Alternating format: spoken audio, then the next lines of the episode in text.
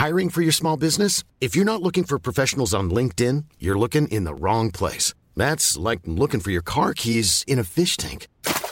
LinkedIn helps you hire professionals you can't find anywhere else, even those who aren't actively searching for a new job but might be open to the perfect role. In a given month, over 70% of LinkedIn users don't even visit other leading job sites. So start looking in the right place. With LinkedIn, you can hire professionals like a professional. Post your free job on linkedin.com slash people today.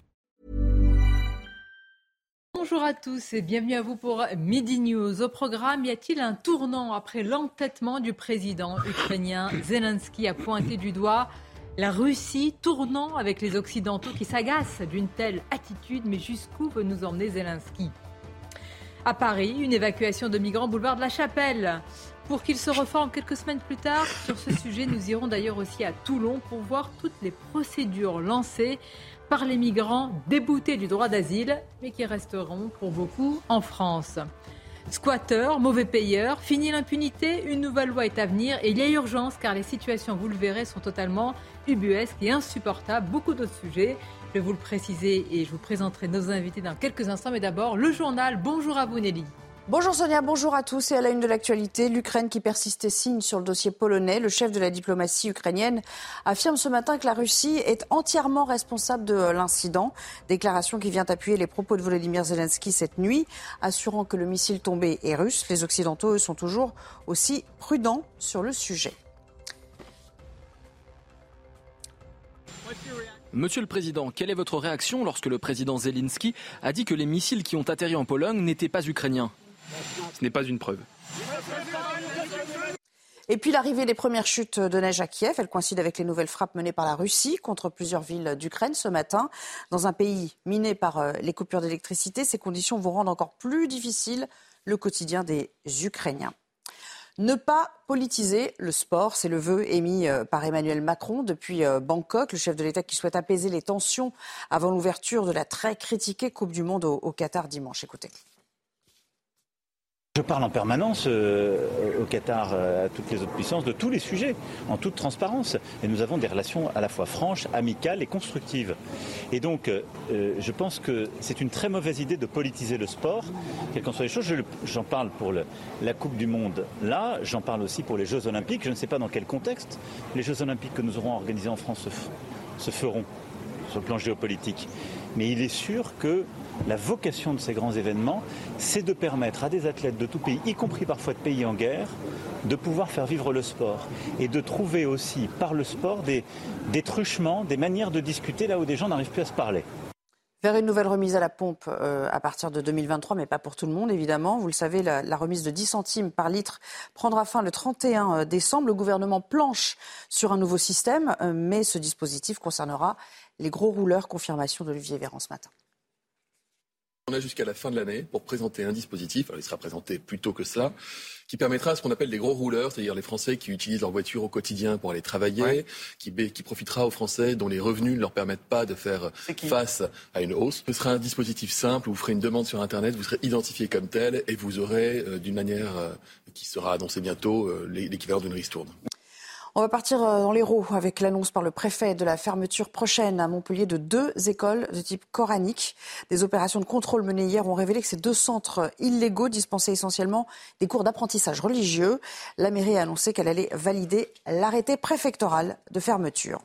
Et puis c'est le lancement euh, de la semaine du euh, Duo Day. Elle permet de développer la professionnalisation des personnes en, situation de handicap dans cette entreprise adaptée de, Seine-Saint-Denis qu'on va vous montrer. Eh bien, on propose la réparation de vélos par des collaborateurs atteints de divers handicaps. L'explication, Thibault Marcheteau. Ça, c'est les freins que je suis en train de dépanner. Depuis un an dans cette entreprise, on répare les vélos. Après une formation de six semaines, toutes les pièces et les outils de cet atelier n'ont plus aucun secret pour ses employés, tous en situation de handicap. Ça m'a appris quelque chose, ça m'a ouvert un univers de la mécanique que je ne connaissais pas avant. Avec cette idée, euh, ça a permis que je puisse être euh, quelqu'un euh, utile à la société. Si certains ont fait le choix de rester dans cet atelier, d'autres sont accompagnés vers des entreprises en contact direct du public. Pour le directeur de l'établissement, le travail réalisé par des personnes en situation de handicap est peu connu. En fin de compte, les parents handicapés peuvent faire absolument tous les métiers. Il suffit juste d'avoir les compétences pour le faire. À nous de leur montrer qu'ils ont les compétences et de leur prouver qu'avec ces compétences, on peut aller vers les autres et on peut aussi travailler euh, sans aucune difficulté. Avec une nouvelle session de formation au début de l'année 2023, cette entreprise adaptée qui s'adresse aux structures professionnelles est désormais à la recherche de nouveaux clients. Voilà pour l'essentiel, c'est à vous, Sonia, pour le début du débat. Et avec nos invités, merci à vous, Nelly. Paul Melun nous accompagne. Bonjour à vous. Bonjour, Sonia. Président de Souverain Demain, essayiste à vos côtés, Michel Taube. Bonjour. Bienvenue, Michel, fondateur d'Opinion Internationale. Frédéric Durand nous accompagne. Bonjour. Directeur du magazine L'Inspiration Politique et mélomane. Oui. oui. Excellent chanteur. excellent. À vous confirmer, Caroline Ah oui, je me suis retournée, hein, façon euh, émission très connue. Non, ils étaient deux. C'était injuste. Ils étaient deux. Il y avait Paul Melun aussi. Je crois qu'on en a trop dit là. J'entends les téléspectateurs qui demandent une chanson. Petite. Une petite chanson d'Aznavour. À, la fin, à la fin de l'émission. Allez, à la fin. Parfait. Caroline Pilastre, merci d'être là, chroniqueuse pour euh, Sud Radio. Beaucoup de sujets à vous soumettre. Et puis, ces images. Alors, ces images, on les a vues beaucoup dans l'actualité, que ce soit euh, pour ce camp ou un autre. Ils étaient près de 700 clandestins sous le métro aérien Porte de la Chapelle à Paris. Le camp a été évacué ce matin par des dizaines de policiers, des scènes devenues désormais habituelles, voire banales. Et dans la plupart des cas, vous le savez, le camp se reforme quelques semaines plus tard. C'est terrible à dire parce que ce sont aussi évidemment, je veux dire, des, vies, des familles parfois, etc. On les déplace vers où? On déplace le problème, on déplace la misère à chaque fois, Paul Melun? Bah oui, enfin on aimerait qu'il y ait une solution qui soit euh, inscrite dans la durée solution pérenne. Là, à chaque fois, si vous voulez, nous avons ce type d'image à grand renfort de, de caméras où un certain nombre d'équipes de, forces de l'ordre, et eux, ils font leur travail, vont venir déplacer qui un camp de migrants, qui parfois euh, un, point de drogue, etc., un point de deal, etc. Et donc, si vous voulez, à chaque fois, il y a un déplacement. Et donc, vous, euh, si vous voulez, les, les habitants se plaignent, on fait intervenir le préfet, on évacue ces personnes et ensuite les habitants d'un autre quartier se plaignent. C'est une sorte de tonneau des Danaïdes. Alors que si on traitait les choses avec un peu de, si vous voulez, de hauteur de vue et de, durée, on dirait, eh bien voilà, ces personnes-là, qui est éligible à obtenir un titre de séjour pour être en règle en France et qui est éligible à repartir et qui doit repartir? Et si vous voulez, est-ce qu'on a encore les moyens de choisir? Ah bien, si vous voulez, si vous avez par exemple parmi ces personnes-là, je ne sais pas moi, un interprète afghan, je dis n'importe quoi, un interprète afghan qui viendrait, qui aurait fui à, l'issue de Kaboul, il est légitime qu'il reste en France. Vous voyez par exemple, euh, par contre, si c'est des immigrés économiques, euh, imaginons d'un autre pays euh, d'Afrique du Nord ou du Proche-Orient, et qui eux ne sont pas les éligibles à rester, eh bien qu'ils repartent. Voyez et le problème, c'est que pour faire cela, eh bien ça demande tout à la fois du courage politique, les moyens d'agir au plan, au plan des équipes, au plan des recrutements, et là, a priori euh, le compte n'y est pas aujourd'hui. Et très concrètement, où vont-ils aller euh, ces, centaines de ah. migrants? Je vais juste vous donner la parole, mais on va tout d'abord aller justement sur place où nous attend notre journaliste euh, Régine Delfour. Il s'agit quand même d'un nombre important de, personnes. Régine, est-ce qu'ils vont aller vers des logements temporaires hors d'Île-de-France? Et très sincèrement, vous avez souvent couvert ces situations. il y a une très forte probabilité pour que le camp se reforme assez rapidement. Oui, bonjour Sonia. Oui, alors euh, ils vont, c'est une mise à l'abri, hein. ce n'est pas une évacuation du camp, c'est une mise à l'abri. Ils vont aller dans des centres d'hébergement en Ile-de-France, mais aussi en province. Certains n'ont pas voulu euh, monter dans ces cars, puisqu'en fait, ils savent que, très bien que dans quelques jours, il n'y aura plus de place dans ces centres d'hébergement. Ils vont se retrouver encore à la rue. Il y a des gens, en fait, qui sont euh, venus ce matin, ils étaient assez nombreux. Alors, je vois, il y a, il y a les policiers qui passent. Ils étaient assez nombreux ce matin, puisque théoriquement, nous étions là il y a deux semaines, ils étaient à, peine 3 à 400 euh, personnes sur ce camp. Ce matin, il y avait beaucoup plus de gens puisque les associations avaient prévenu qu'il y aurait une mise à l'abri, qu'il y avait à peu près un millier de places. Là, il y a des gens qui, sont, qui ne peuvent pas y aller puisqu'en fait, ils sont arrivés trop tard, ils ne font pas partie euh, du campement, donc euh, les autorités ne veulent pas les faire rentrer. Les bus d'ailleurs sont partis, mm. mais n'ont pas voulu les faire rentrer dans le bus puisqu'ils ne faisaient pas partie du campement.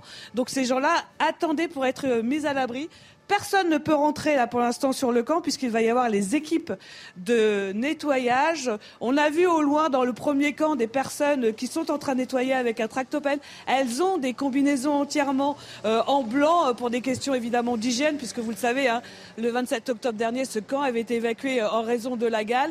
Il y a, comme vous le voyez sur les images de Jean-Laurent Constantini, énormément de choses hein, sur ce camp. Hein. On va traverser, on va vous le montrer de plus près. Vous voyez un peu dans quel état ces gens euh, étaient entassés et, la façon donc, euh, dont ils vivaient.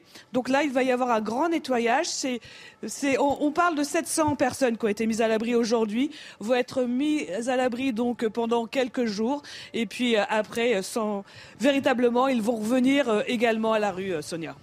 Régine, merci beaucoup hein, et merci également à, Jean-Laurent pour euh, Jean-Laurent Constantini pour euh, ces images. Je précise que nous avions vu, hein, nous étions sur place avec les équipes de Jean-Marc Morandini qui a consacré une émission spéciale justement à, ce camp. Bon, on gère, enfin on gère. Euh, non, mais les, les, conséquences, personne ne s'occupe des causes. Non, mais ça c'est sûr. On fait croire qu'on gère. Ce qui est vraiment scandaleux, c'est que le 5 octobre dernier, à 2 km de cet emplacement, vous aviez le camp, le fameux camp de la porte de la Villette, euh, sur lequel Jean, euh, euh, Jean-Marc Morandini s'était rendu à plusieurs reprises. Et il a été évacué et tous les Français pensaient que le problème était réglé.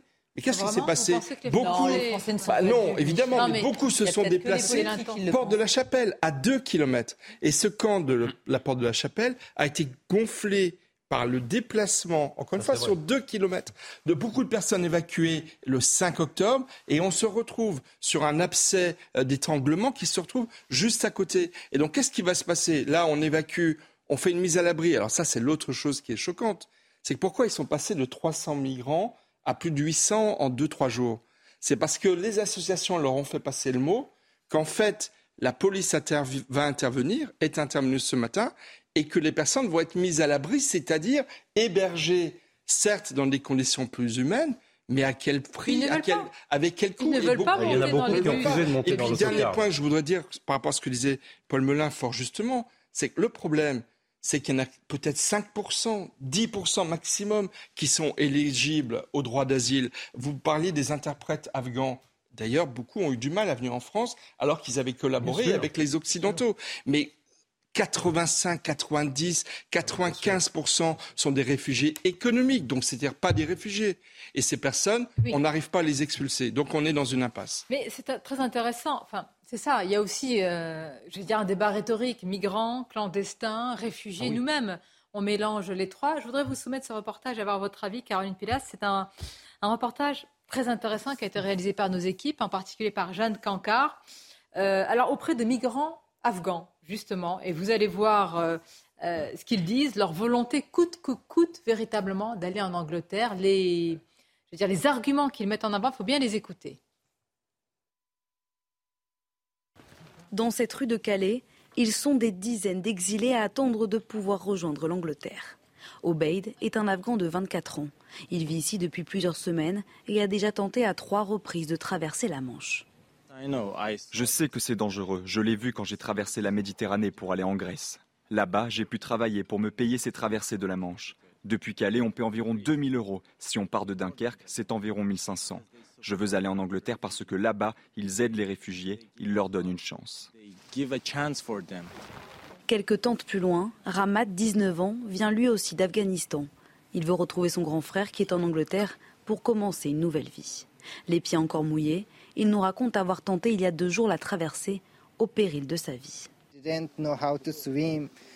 Je ne sais pas nager. Je n'ai jamais nagé de ma vie. Bien sûr que j'ai peur de traverser la mer. Le bateau est haut comme ça et il peut y avoir un mètre de vague. Tout le monde peut mourir. Si ce n'est pas noyé, ça peut être à cause du froid. J'accepte l'idée de mourir. Malgré les risques, dans quelques jours, Ramat et d'autres exilés du camp tenteront de nouveau d'atteindre les côtes anglaises. Coûte que coûte. C'est terrible parce que ces personnes sont déterminées. hein. Évidemment, on leur vend du rêve, on leur vend du fantasme, le fameux Eldorado dont on parle tous depuis des semaines. Mais c'est une histoire, une situation humaine et surtout inhumaine à l'arrivée. hein. Parce que ces personnes sont délocalisées hein, régulièrement. En fait, on passe son temps à mettre la poussière sous le tapis. Tant qu'il n'y aura pas une véritable fermeté politique nationale et internationale d'ailleurs, on n'arrivera jamais à solutionner ce problème. Et avec le flux migratoire climatique hein, qui va arriver de plus en plus, qu'allons-nous faire? Qu'allons-nous faire de ces personnes, pour ces personnes et pour les locaux? Ce qui est aussi hein, dramatique, c'est qu'on leur vend l'Eldorado hein, britannique, alors que c'est un leurre. Beaucoup veulent y aller. Alors qui? C'est les passeurs, Ce sont les passeurs, qui pour sont- certains sont complices avec les ONG, mais le gouvernement ne veut pas le dénoncer ni agir. Effectivement, Alors, c'est le serpent qui se mord la queue et c'est réellement un cercle vicieux. Mais ces personnes, lorsqu'elles arrivent sur le sol britannique, hein, souvent ne sont pas régularisées et font comme boulot hein, des métiers très précaires, des métiers qui les ubérisent. Donc ça n'est pas non plus une solution. Alors, je attendez, n'ai pas. Caroline, je voudrais vous soumettre les propositions, enfin les propositions, le constat de la maire de Calais. Ça fait des années qu'elle tire la sonnette d'alarme. Elle dit ce n'est pas possible, on fait le, le job, le travail des Britanniques sur notre sol. Comment Madame Bouchard, ça fait longtemps qu'elle Ouais, sonne enfin, l'alerte. On son l'entend souvent. en même temps, il- je trouve qu'il est... Bah, bah, quand aux même. premières loges depuis des années. Ça fait longtemps qu'elle alerte Ah sur la ouais. situation dramatique à Calais, mais c'est vrai qu'elle a des contradictions. D'accord. Bon, regardons en tous les cas Natacha Bouchard. Donc, ce qu'elle, donc, elle déplore quand même la situation. Elle la connaît quand même puisqu'elle elle la côtoie depuis des années. Donc, création d'un lieu d'accueil fermé bon, pour examiner la situation des illégaux. Bon, lutte contre le travail au noir en Angleterre. Oh elle oui. Qu'ils font pas suffisamment Ça va être compliqué. puis me britannique. En fait, euh, votre modèle est trop attractif. Travaillez à, à décourager finalement les, les migrants chez vous. C'est bon. Oui, Pourquoi mais, pas euh, elle, elle a sans doute raison. S'ils veulent y aller, c'est qu'il y a aussi des raisons. D'abord, ils parlent anglais. On, on l'a En l'espèce, ils parlent anglais. C'est la- une des raisons, souvent. langue, hein. Souvent, ils ont de la famille ou des amis. Eh. Évidemment, aussi. Ah je crois que la mondialisation libérale, c'est un peu ce modèle-là. hein, ne rêvons pas. La mondialisation libérale et capitaliste, c'est ce modèle, c'est-à-dire libre circulation des biens et des personnes. Voilà, ça c'est le sûr. concept. Concept euh, anglo-saxon aussi par excellence, à laquelle nous sommes, sur lequel nous sommes calqués d'une certaine manière. Et donc effectivement, l'Angleterre euh, accepte, euh, même si euh, c'est devenu difficile. Moi, je crois que l'Europe a été pendant longtemps un, Eldorado euh, pour les populations migrantes. Mais l'Europe aujourd'hui, la France, mais pas que, n'a plus les moyens en vérité. En vérité, c'est ça, c'est qu'elle n'a plus les moyens de cette politique-là. Aujourd'hui, en France, il y a 10 millions de gens qui, pers- qui, qui vivent en dessous du seuil de pauvreté. Et donc, si vous voulez, il y a des pays très riches, comme le- les pays du Golfe, le Qatar, et les filières, les filières ne vont pas vers ces pays-là, étrangement. Euh, Voyez-vous? Donc, euh, je pense qu'aujourd'hui, on arrive, et la crise, et vous avez vu, par exemple, la gauche, euh, la, so- la gauche social-démocrate au, au Danemark, qui a décidé d'avoir des mesures extrêmement fermes de ce point de vue, tandis que la gauche socio-libérale, qui a fait 2,5%, ou je ne sais plus quoi, s'est effondrée complètement, parce qu'elle n'a pas voulu prendre en compte cette problématique-là. Donc, très souvent, et on l'a vu en France, y compris, et je m'en tiendrai là, euh, il y a un patronat qui exige l'immigration. Le patronat libéral, il exige Oui, de l'immigration. pourquoi Et on attaque Pour. juste... Et pour tirer les salaires Oui, vers le bas. tirer les salaires vers le bas, bien sûr. Et Si, si c'était les on bons sentiments. des choses au gouvernement. c'est drapé dans des bons de sentiments. C'est pire. Voilà. Et donc, pire. on fait passer ça pour une sorte d'humanisme, etc. Alors qu'en fait, il y a que des intérêts économiques en jeu. Et donc, il faudrait, on peut faire beaucoup de reproches au gouvernement, euh, mais il faudrait aussi faire les reproches à ceux qui veulent cette politique. Et on peut reprocher au gouvernement de trop écouter. Regardez derrière euh, vous l'image. Mais où est l'humanisme quand Bah, on accepte un, un- un bateau pour, pour finir euh, Bien sûr. Voilà, sous un métro aérien, port de la Chapelle en plein L'humanisme, froid l'humanisme de faire rentrer des personnes qui sont des immigrés économiques n'est pas un humanisme parce que c'est autant de places en moins pour des personnes qui, elles, seraient éligibles au droit d'asile. Si on veut accueillir décemment les quelques personnes qui sont éligibles au droit d'asile, et ça touche, euh, c'était rappelé très justement, peu de gens, et si on veut accueillir décemment des personnes qui fuient les talibans en Afghanistan, des militants de la liberté, des militants des droits de l'homme, des personnes qui ont défendu, qui ont aidé les Occidentaux, eh bien, pour accueillir cette petite portion de gens, on ne peut pas, si vous voulez, recevoir des centaines et des centaines Oui, de milliers puis- d'immigrés économiques qui, euh, eh bien, c'est déplorable pour eux et on peut aussi alors, avoir de la compassion, Vous faites- mais vous doivent créez rentrer des hotspots euh, parce que Alors, quand ils partent, par moi, je pense exemple, qu'il faut les faire au pourtour des frontières européennes, pas chez nous.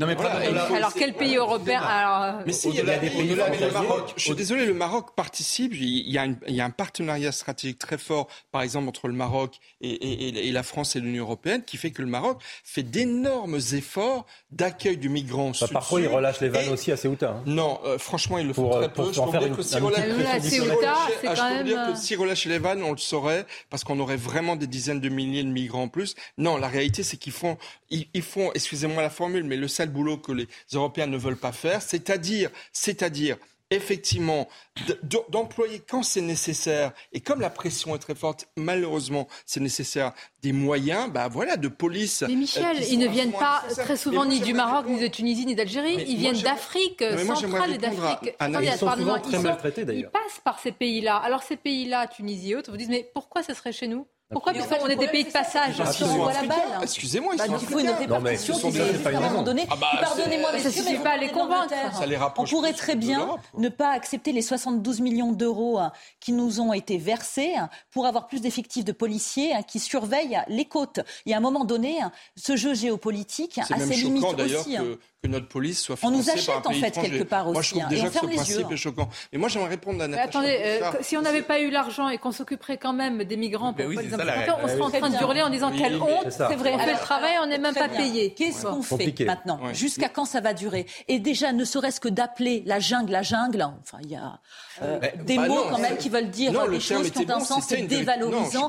Et les riverains n'en peuvent plus. Ces personnes vivent de manière inhumaine. Donc, à un moment donné, quelle est la solution si elle Alors, ne vient pas des Bouchard, quelle est la solution, solution Natacha Bouchard, la maire de Calais, qui, qui- qui a beaucoup de courage, effectivement, de constance, mais quand même, dans cette tribune que j'ai lue attentivement, quand elle dit qu'elle propose de mettre en place des centres de rétention fermés pour les demandeurs d'asile dont on ne sait pas quoi faire, eh, eh, quand même, il faut reconnaître que ce qu'elle demande, c'est que ces centres soient le plus loin possible de Calais, c'est-à-dire dans Oui. d'autres parties de la France. Des de- administrés. qu'elle aille Michel, ça fait aux des années que les maires- habitants n'en- Non, mais qu'elle aille demander aux autres maires ce qu'ils en pensent Non, et qu'elle je suis trouve d'accord. Alors, des Oui, non, ça mais- fait pas de solution.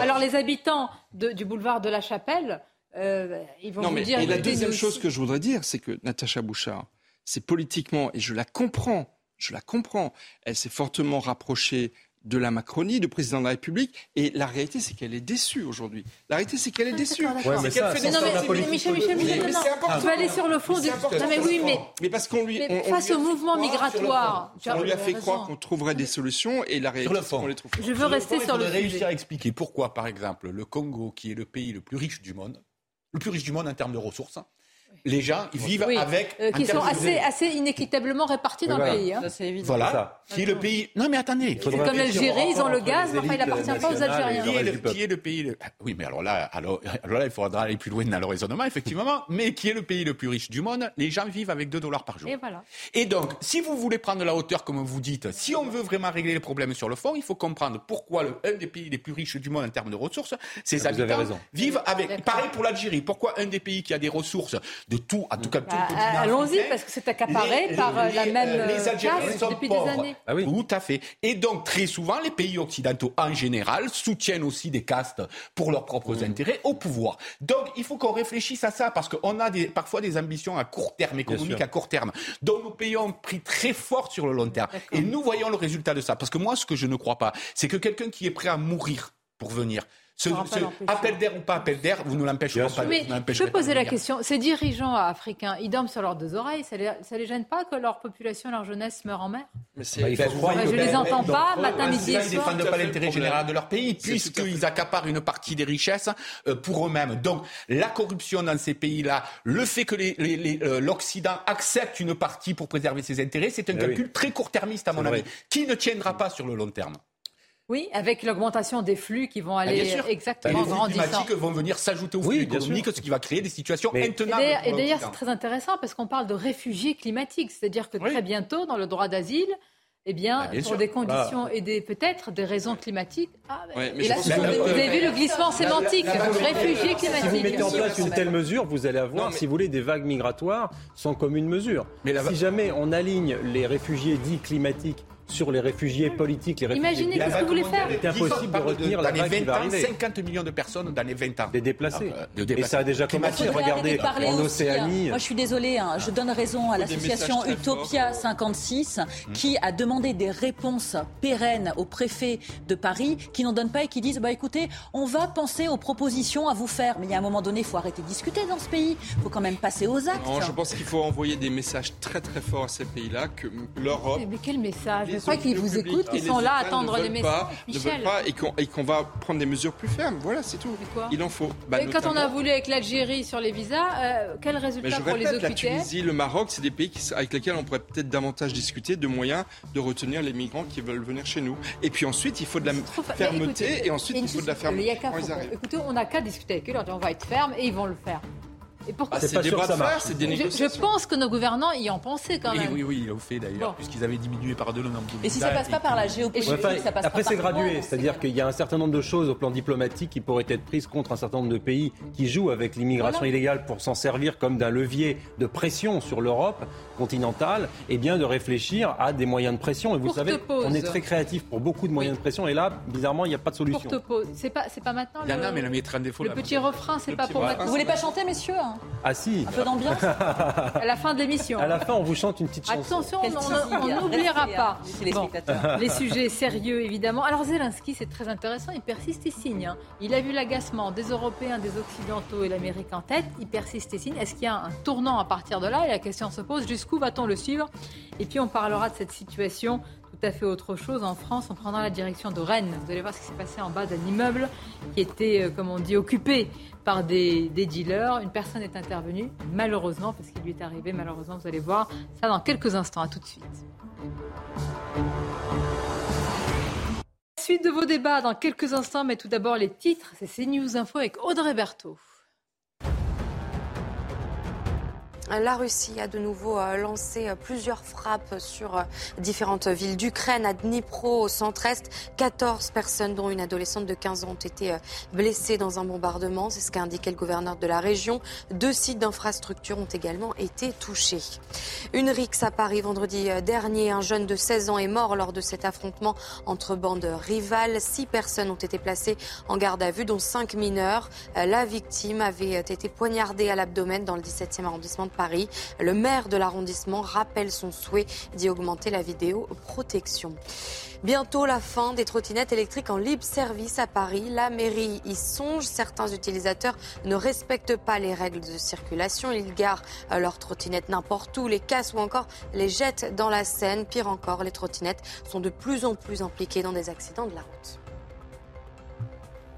Merci. Ah, Tiens, je crois que ce Eh, sujet euh, quand, on parlait, réagir. bah, quand on critiquait les trottinettes Oh oui. électriques il y a quelques semaines ou mois, on se faisait traiter d'odieux-réac, pollueurs, conducteurs de diesel et fumeurs de gauloises. Et là, Oui, manifestement, c'est tout, vous voyez, c'est les réacs robot. Mais c'est pas faux. Et vous l'assumez dites, en bien. plus. Pas que des gauloises. oui. Les, Bah, les incivilités des des bobos parisiens.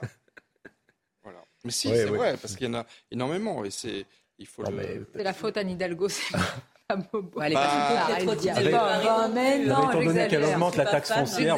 Je suis contre tout. C'est pas qu'elle augmente, c'est qu'elle flambe. Là, la Elle flambe, c'est une augmentation extraordinaire. Contrairement D'ailleurs, si on parle. Paris du Conseil de Paris, va être voté aussi peut-être, en tout cas soumise au vote, euh, les subventions sur euh, SOS Méditerranée. 100 000 euros. Oui, 100 Eh 000 ben oui, l'association qui euh, s'occupe de ces bateaux de, de migrants. Et après, on va se plaindre que, que justement, on est une sorte de produit d'appel et d'accueil de. Voilà. c'est- Alors, je voudrais vous parler, dans quelques instants, je vais vous parler de Zelensky, mais euh, je voudrais vous parler de cela parce que souvent, on, on a des reportages dans certaines villes, on s'est beaucoup arrêté sur, on a beaucoup parlé de Nantes il y a quelques semaines, avec les violences euh, à Nantes. Il s'agit de Rennes aujourd'hui, tout se passe, vous allez voir, dans un quartier, un quartier populaire euh, de Rennes, c'est un habitant qui n'en peut plus des dealers en bas de son immeuble. Il n'a pas l'habitude de leur parler, encore moins de les fréquenter, mais cette fois-ci, c'est trop. Il ne supporte plus cette sorte de prise en otage de son quartier, de son immeuble. Et regardez ce qui s'est passé. C'est résumé par Aminata Démé. C'est ici, dans ce quartier populaire de Rennes, qu'un homme de 54 ans a été poignardé. Alors qu'il rentre seul chez lui mardi dernier, le quinquagénaire croise deux hommes, deux dealers, au pied de son immeuble. Exaspéré, il tente alors de les faire partir, mais reçoit plusieurs coups de couteau.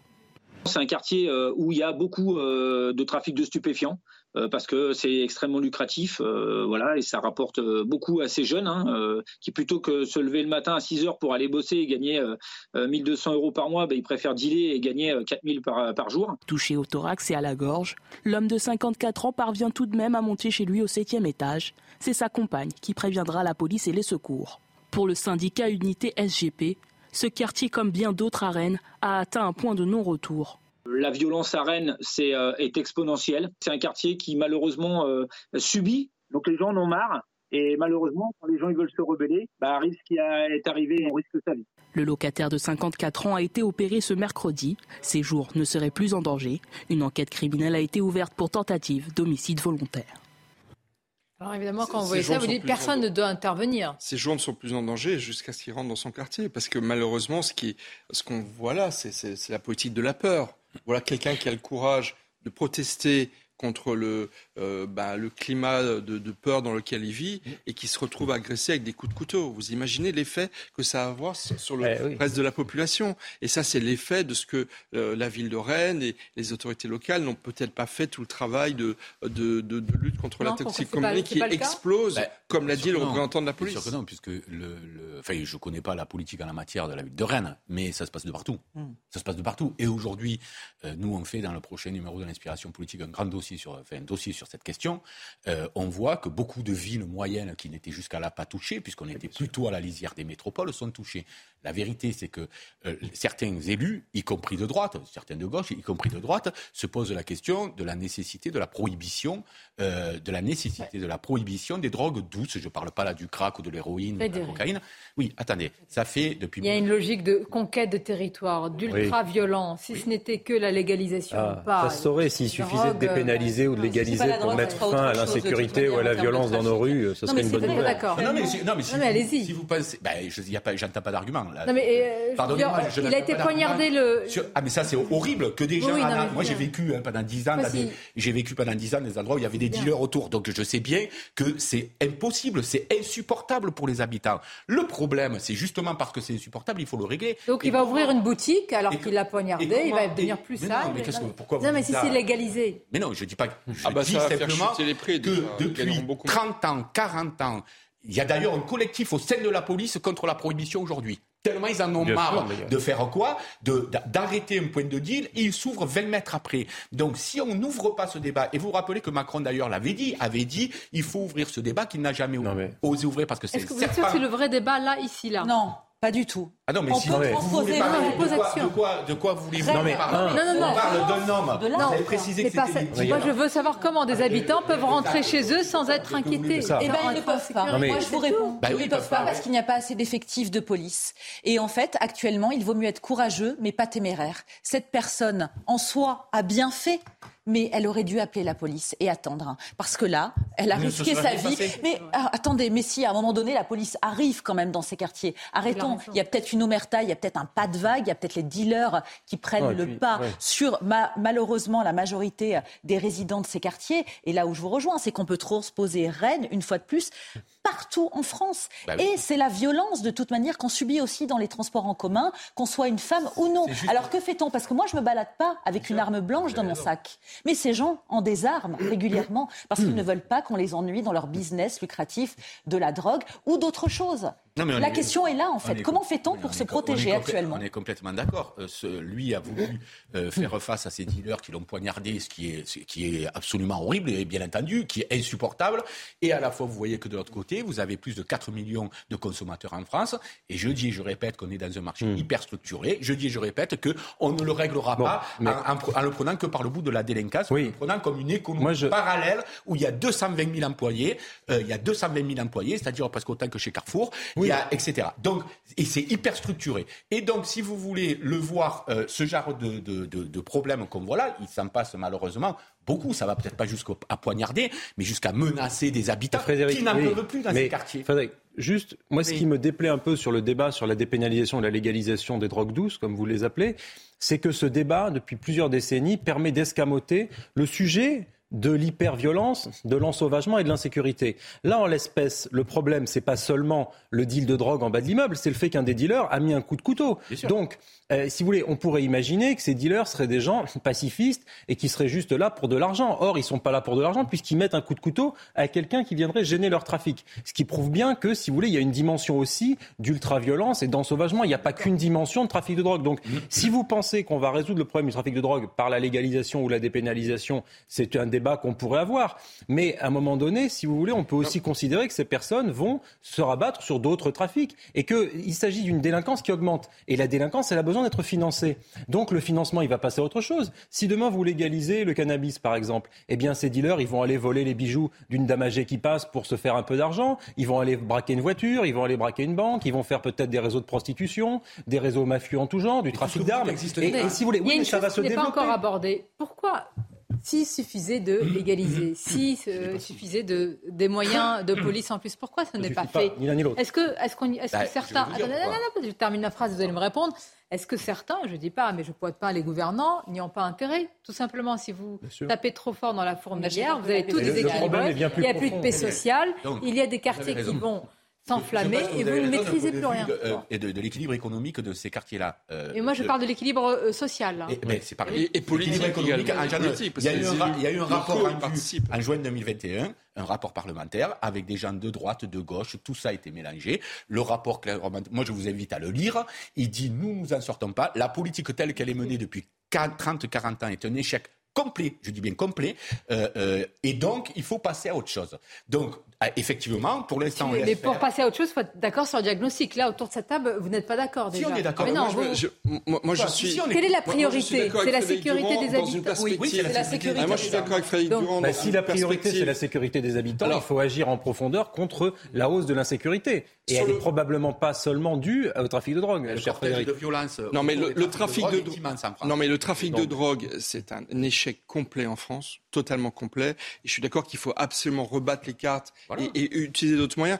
Alors moi, j'ai trouvé une nuance, mais enfin, c'est pas l'objet du débat. C'est plutôt que de légaliser les drogues, c'est plutôt de nationaliser la distribution et la vente. Oui, ça, drogue dans le programme de Mélenchon. Pour, pour, justement proposer un marché oui, bien officielle sûr. et à Et vous trouverons ah, d'autres drogues voilà. où ça à court terme, vous à court terme, la solution à court terme. Je me demande si vous parlez vraiment aux habitants de ces quartiers à court terme. Non, mais ça je disais à moyen. Poser le débat. Il faut arrêter de faire le. C'est pas en ouvrant un débat qu'on va régler les problèmes de sécurité à court terme. À court terme, il faut malheureusement effectivement mettre le paquet en matière de sécurité. Il n'y a malheureusement pas d'autres enjeux. Vous savez, Gérald Darmanin, Gérald Darmanin, Gérald Darmanin. Mais vous allez quoi multiplier Non mais quelles sont les origines C'est comme le, le, sujet des migrants. On traite les conséquences, pas les causes. Quelles sont les causes de cette hyperviolence c'est ça qui est le fond du sujet. Et le fond du sujet,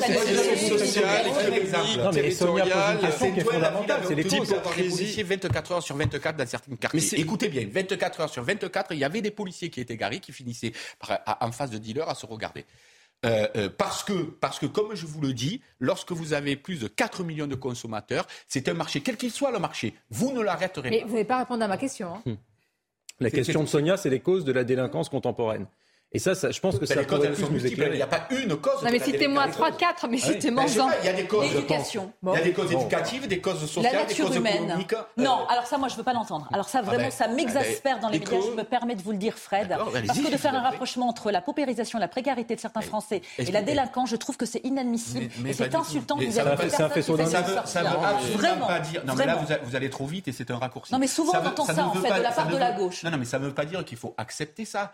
Euh, lorsque vous analysez les causes, je dis il y a des causes éducatives, des causes économiques, des causes Et sociales. des causes... aussi. Oui. Mais, mais c'est incroyable que vous n'évoquiez pas aussi une des causes aussi, moi euh, culturelles, de volonté de conquête des territoires. Non mais d'accord, mais vous me dites oui. oui. Mais, ne fais pas de hiérarchie. À partir de là, vous avez ça. Donc ce n'est pas avec un nombre impressionnant de policiers que vous allez résoudre ça, ni en légalisant ces drogues. Donc qu'est-ce qu'on fait? Mais selon où vous vous situez, vous allez privilégier la cause culturelle, la cause sociale, la cause, les etc. Mais les, les, exclure, les exclure l'une ou l'autre serait, serait faux. Vous avez raison, Donc, bah, vous, avez raison Frédéric Vous avez raison. Pragmatiquement et sérieusement ces problèmes et arrêter d'en faire un objet euh, politicien, je dirais, pour en faire un vrai objet de préoccupation des gens. Parce que les premiers qui souffrent de ça, ce sont les populations les plus, les plus défavorisées. Les policiers, vous allez les amener. Ils vont embarquer les les quatre, non, mais les causes, les quatre on ou peut cinq multiplier- dealers. Ils vont se retrouver dans Non, 10 mais- jours ici. mais on peut multiplier les causes. Moi, déjà, je serais un tout petit peu rassuré pour ce co-citoyen qui a eu le courage d'être un peu audacieux au péril presque de sa vie. On commence par euh, peut-être arrêter les dealers et quand même, malgré tout, arriver à faire un travail de police de base minimale qui euh, rassurera un Et petit la peu la population. Et je crains déjà que cela, ce ne soit pas Non, possible. mais je crois que l'ampleur du phénomène est trop important pour le régler avec ces solutions ces qui consisteraient à dire il faut plus de police. Ça marche Ces- pas. Ces territoires perdus de la, République, ils représente commencent. Je sais, mais le territoires perdus, mais ce quartier populaire, il y a- quelques années, il n'était pas 20 ans comme ça. Voilà. C'est comme à. Nantes. Non, mais là, perdu, on a. Derrière vous, Sonia, on a les barres d'immeubles. Elles sont probablement, si on en juge par l'architecture, des années 70, peut-être 80. Ça veut dire qu'elles existent depuis des décennies. Euh, A-t-on entendu parler de ce quartier dans les années 90, par exemple, ou dans les années 2000 Non. On en entend parler aujourd'hui. Donc, qu'est-ce qui s'est passé en 45 ans dans ces quartiers? C'est ça le fond de la question. Et là, moi, j'ai ma petite idée de la réponse. C'est qu'il y a eu effectivement des lieux qui sont devenus des lieux communautarisés, des lieux de non-France, où, à bien des égards, on vit différemment du reste du pays. Et ça, c'est un des faisceaux d'indices qui, pour moi, est primordial, est primordial et qui, effectivement, quand vous avez des quartiers entiers où des voyous qui sont pas la majorité de ces quartiers naturellement, mais décident de faire sécession avec l'autorité, avec la République et plus encore avec la France, ils ont une force euh, d'attraction, notamment pour les jeunes gens de ces quartiers qui font et qui vont les coaliser et qui vont, si vous voulez, s'il n'y a pas de contre-modèle français, qu'il n'y a pas de contre-modèle patriotique, qu'on n'est pas capable d'avoir une école qui transcende ces jeunes-là, qu'on n'est pas capable d'avoir un modèle français qui est fort, patriotique, spirituel, choses. eh bien dans ces cas-là, on les jette dans les bras des, des dangereux, des voyous. Voilà. C'est que, un, vous le disiez vous-même, c'est une minorité, donc la majorité des gens qui vivent Absolument, là. j'en en suis encore convaincu. énormément. Ah, c'est tous, bien sûr. Et deux, c'est bien la France. C'est pour eux que je me bats, c'est pour la majorité des gens qui habitent dans ces quartiers Moi qui souffrent. Et deux, c'est bien la France, euh, celle qui n'est pas la non-France, qui vient chercher sa consommation ici. Et d'ailleurs, pour Euh, régler que- la, question, Eh oui, Frédéric, alors, il faut, il faut. ces, ces habitants, ce sont euh, souvent ceux qui sont, comment dire, victimes d'une double peine, hein, parce que eux aussi, peut-être parfois, viennent parfois euh, de, de l'immigration et eux-mêmes ne supportent pas justement d'autres qui feraient ça et les caricatures qui peuvent être faites autour d'eux. Donc, Ça donne une très mauvaise image des Français issus de l'immigration.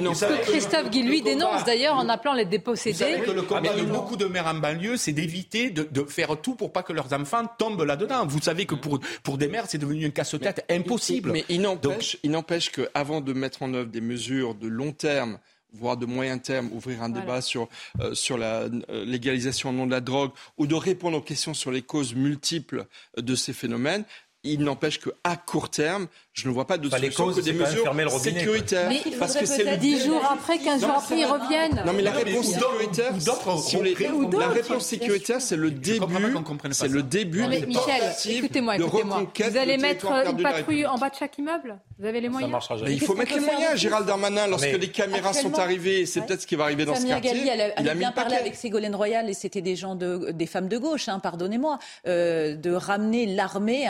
Les militaires. Ça, c'est la fausse bonne idée parce qu'on a besoin de notre pas armée ailleurs. Alors, Mais pourquoi fait Il y a pas une résignation, malheureusement, Mais je suis d'accord avec vous, Caroline, on de cherche des solutions, mais des notre armée, elle est tellement Non, importante ailleurs. mais Caroline, Même quand vous parlez à des Attendez, militaires. laissez-la parler. Le problème, c'est que tout craque et que les gens veulent des réponses à l'instant T. Ils veulent rentrer chez eux 100% sans d'accord avec Caroline, et sans avoir peur de prendre un coup de couteau, de se faire planter, pardonnez-moi trivialement. Cette minorité dont on parle, mais on pourrait en parler euh, et la projeter pour plein d'autres sujets de délinquance pourrit la vie trivialement, pardonnez-moi, d'une majorité de personnes. Mais il y a un moment donné, on a l'impression que tout le monde est laissé à l'abandon. Il Parce faut qu'il n'y a pas de expliquer, solution. il faut expliquer aux gens de ces quartiers qu'il n'y a pas de je suis solution à d'accord. terme. Je Je suis avec. Caroline pour une raison très simple. Le représentant de la police, dans le reportage que vous avez diffusé tout à l'heure, a dit une chose très importante. Il a dit il y a une explosion des violences à Rennes, comme dans de très nombreuses villes de France. Une explosion des violences. Comment va-t-on régler cette explosion des violences en augmentant de 100 policiers, 500 policiers par-ci, 12 par-là. Effectivement, il va falloir passer à la vitesse supérieure et euh, mobiliser des moyens. supérieure, Pourquoi pas que pas, la police. pourquoi pas La l'armée? Mais non, mais.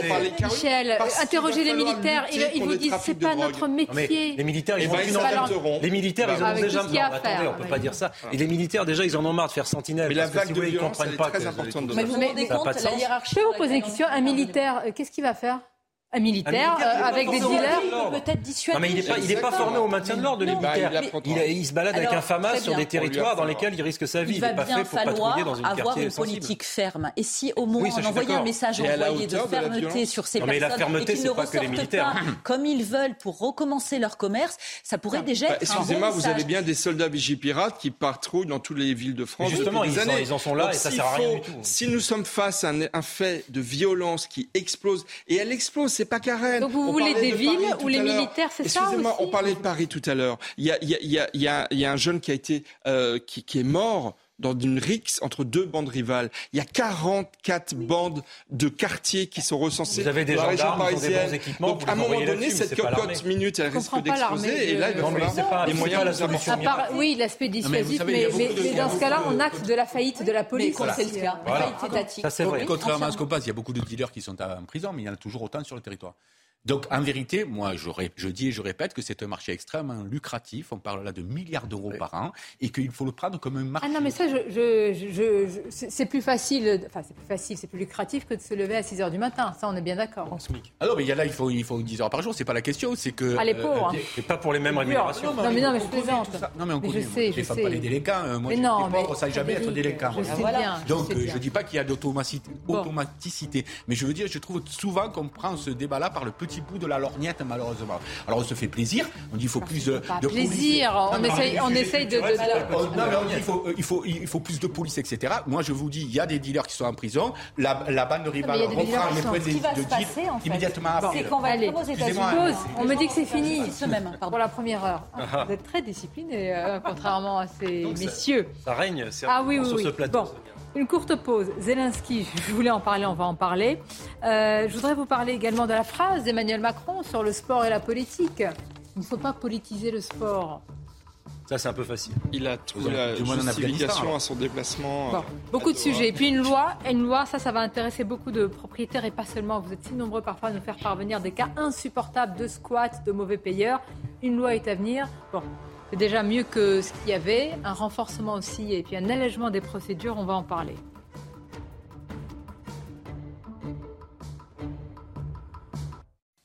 Merci d'être avec nous. Euh, La deuxième partie de Midi News, beaucoup de sujets à vous soumettre. Mais tout d'abord, euh, et avant de retrouver nos invités, c'est le journal. Rebonjour à vous Nelly.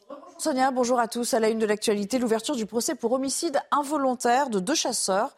Euh, Aujourd'hui à, Cahors, l'accident remonte à décembre 2020. Un chasseur de 25 ans avait alors tué un, habitant du village de Calvignac, dans ce même département euh, du Lot.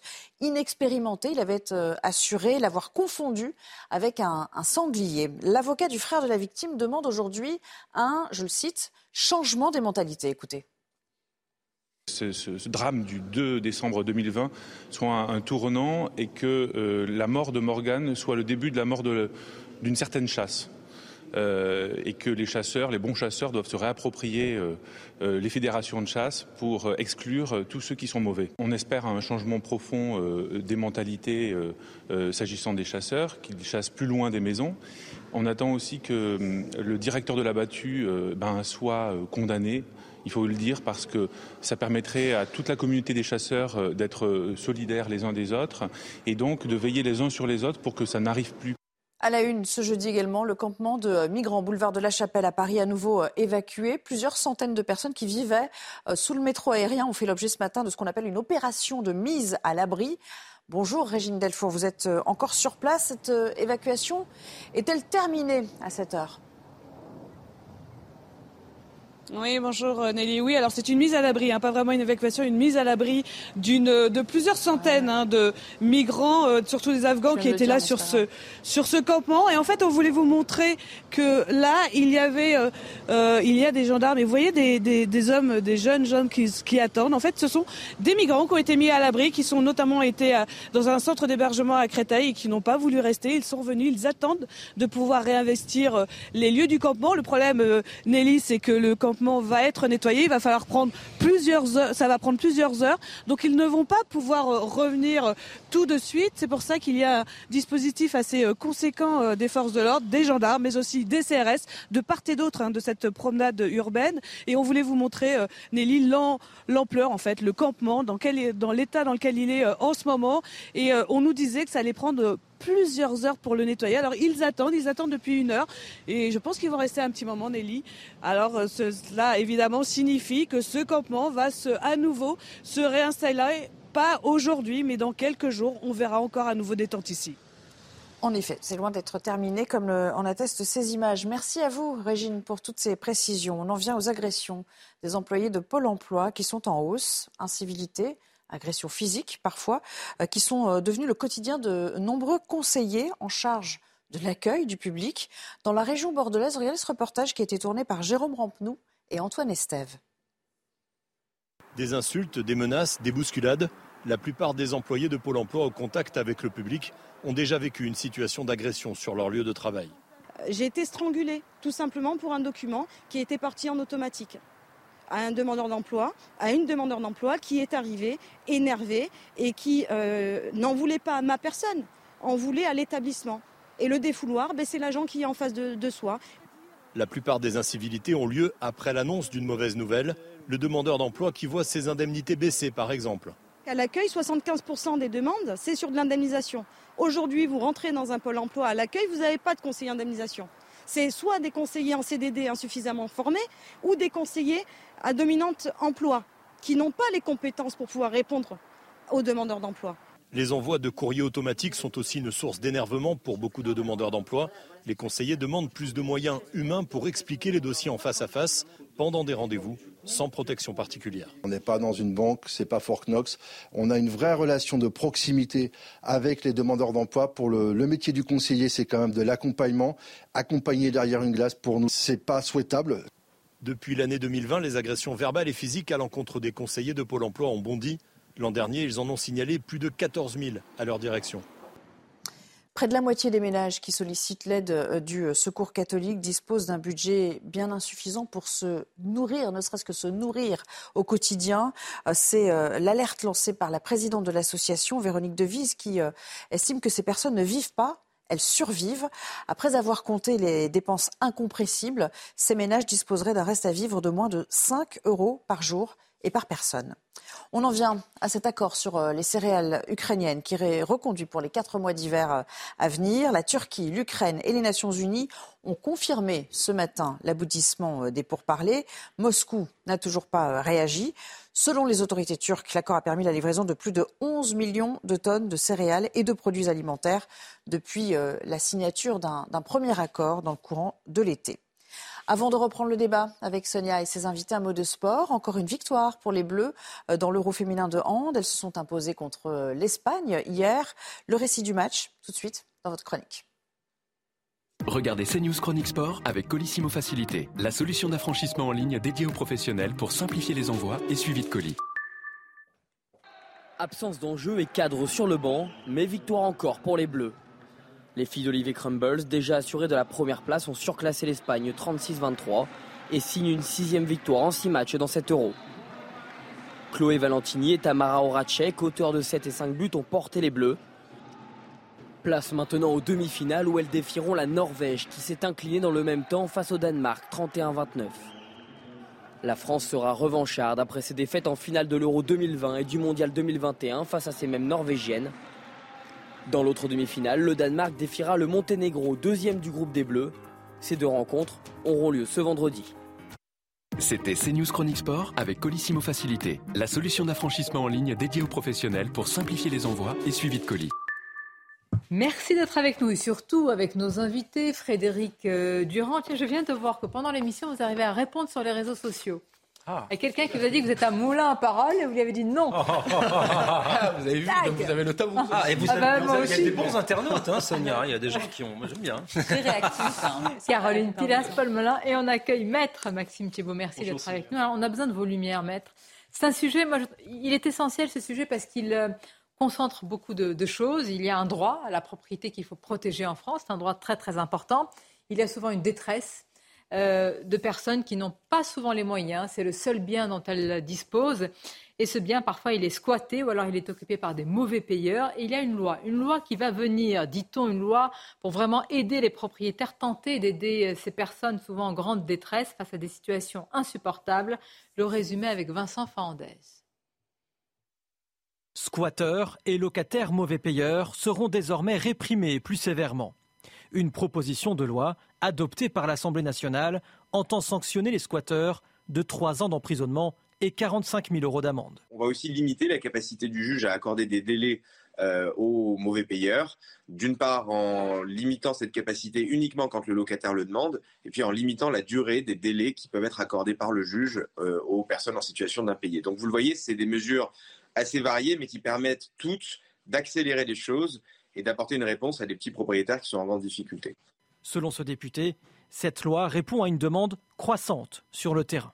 Vous savez, on reçoit tous euh, des personnes qui ont déjà vécu la situation soit d'un squat, c'est pas très fréquent, mais ça peut arriver, mais aussi des situations d'impayés à rallonge, avec euh, une minorité euh, de locataires qui parfois peut utiliser euh, la lenteur des procédures pour ne pas payer et puis rester pendant des années dans un logement, parfois même malgré une décision de justice. Le texte doit désormais être présenté au Sénat pour une mise en œuvre souhaitée d'ici à l'été prochain. Vraiment, il y aura un avant et un après pour toutes ces personnes qui souvent d'ailleurs interpellent les médias pour médiatiser à juste raison leur cas et leur détresse il y avait déjà un avant et un après lors de la précédente législature, lorsqu'on a fait passer une loi pour venir euh, intervenir plus rapidement contre les squatteurs. La réalité, c'est que la procédure, elle est très complexe. Il y a des régimes juridiques complètement différents. C'est pas la même chose lorsque c'est un impayé, c'est pas la même chose quand c'est un squatteur. Et vous avez en face des propriétaires qui souvent n'ont pas les moyens financiers aussi de se défendre parce que ça coûte cher une procédure judiciaire et qui se retrouvent face à une longueur où ils ont une décision qui peut intervenir parfois jusqu'à un ou deux ans après. Et les conséquences sont terribles. On a des exemples, et c'est malheureux aujourd'hui, de propriétaires qui sont obligés de vendre leurs biens. Et vous avez des gens qui, en face, profitent de cela pour faire commerce des squatteurs en rachetant les biens à bas prix pour ensuite négocier avec les squatteurs pour les sortir du squat. Donc vous êtes dans une situation qui est hyper tendue. On ne peut être que content de voir qu'un parlementaire se saisit de la question. Mmh. Mais la difficulté aujourd'hui, c'est que le droit de propriété n'est pas respecté dans notre pays. Il faut faire d'autant plus attention que quand on a vu beaucoup de cas de détresse, ce qui vient juste après, c'est la volonté de se faire justice soi-même. Parce que si vous devez attendre des années pour récupérer un bien qui finit en plus dans un état terrible, dévasté, complètement détruit, bah, pour ces personnes qui n'ont que ça, c'est aussi, vous l'avez dit justement pendant le sujet ou juste euh, auparavant, Karine vous a dit, c'est souvent, c'est toute leur vie. Bien évidemment. Écoutez, que les gens aient les moyens ou non, moi je serai toujours du côté des victimes.